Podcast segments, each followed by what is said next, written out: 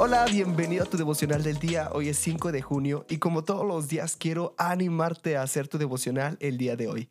En este podcast tenemos la meta de leer toda la Biblia en un año y para lograrlo hay que leer tres capítulos diarios. Hoy toca 1 de Reyes 17, 18 y 2 de Corintios 7. Y de estos tres capítulos yo saco un pasaje central que es el que Dios me habló y lo podemos encontrar en 1 de Reyes 17, 8 y dice así. Entonces el Señor le dijo a Elías, levántate y vete a la ciudad de Sarepta en Sidón y quédate a vivir allá. Ya le he ordenado a una viuda que allí vive que te dé de comer. Elías se levantó y se fue a Sarepta. Al llegar a la entrada de la ciudad, vio una viuda que estaba recogiendo leña. Le llamó y le dijo, por favor, tráeme un vaso, un poco de agua para beber.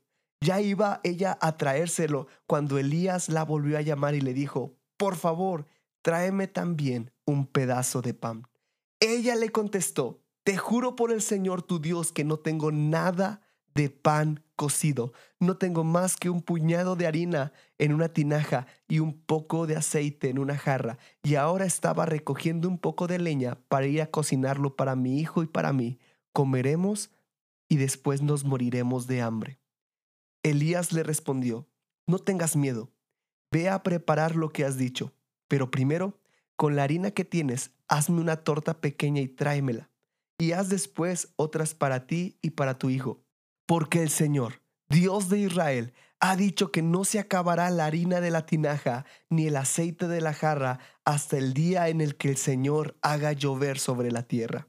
La viuda fue e hizo lo que Elías le había ordenado, y ella y su hijo y Elías tuvieron comida para muchos días. No se acabó la harina de la tinaja, ni el aceite de la jarra, tal como el Señor lo había dicho por medio de Elías.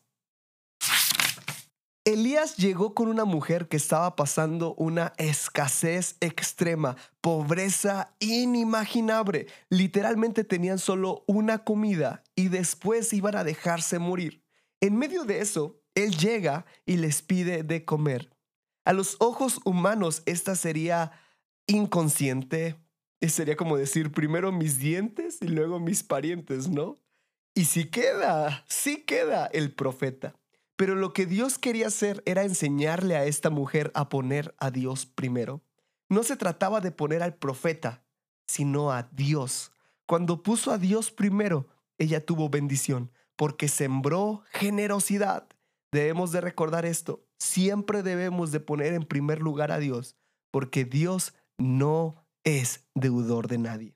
Quiero que juntos meditemos, ¿pongo en primer lugar a Dios? Quiero animarte a hacer tu devocional el día de hoy.